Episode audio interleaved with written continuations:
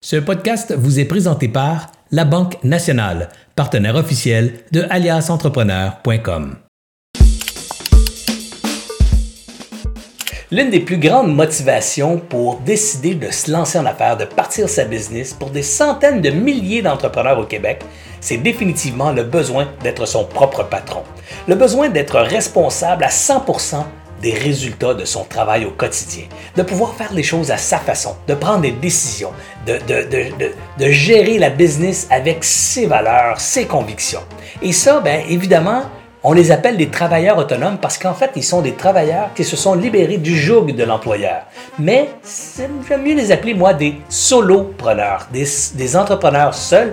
Pourquoi? Parce que c'est pas juste du travail, c'est pas juste le travail de livrer un produit, un service, c'est aussi la démarche d'aller chercher le client. Hein. Donc, le solopreneur est beaucoup plus un entrepreneur qu'un travailleur parce qu'il doit démarcher de la clientèle, aller chercher de la clientèle. Il doit aussi démarcher des fournisseurs, réguler, euh, gérer des relations avec les fournisseurs. Il doit faire des chèques aux fournisseurs, percevoir des recevables de ses clients, il doit faire la comptabilité, il doit faire le marketing, il doit faire la technologie. Bref, le solopreneur a toutes les fonctions qu'on retrouve dans une entreprise et il est seul à toutes les assumer.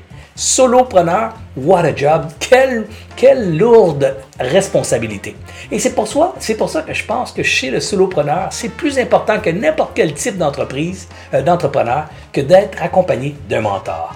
Imaginez le solopreneur seul avec lui-même pour toutes ses décisions. Il a besoin régulièrement de prendre, de faire un pas par en arrière, de prendre du recul par rapport à son organisation pour se questionner, pour se poser les bonnes, le bon regard sur l'organisation, sur, son futur, sur ses façons de faire.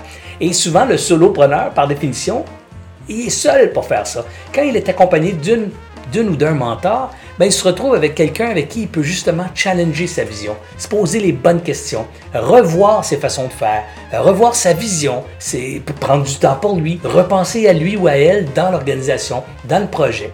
Et le faire avec un mentor, c'est le faire avec une personne complètement indépendante. Vraiment, thinking outside of the box avec un mentor, c'est extraordinaire parce que le mentor n'a pas d'action, lui, dans la compagnie. Il n'est pas ou elle n'est pas actionnaire, optionnaire. Elle n'est même pas rémunérée ni par vous ni par l'entreprise. Aucune rémunération. C'est un geste de pure générosité que le mentor fait quand il s'assoit avec vous, le solopreneur. Alors, ce mentor ou cette mentor-là pose les bonnes questions, regarde l'entreprise avec un détachement complet, n'est pas fatigué, elle n'est pas émotivement impliquée dans l'organisation.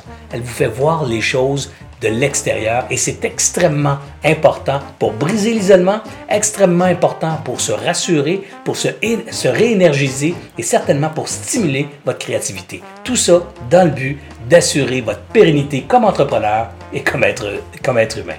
Sur ce, bon succès.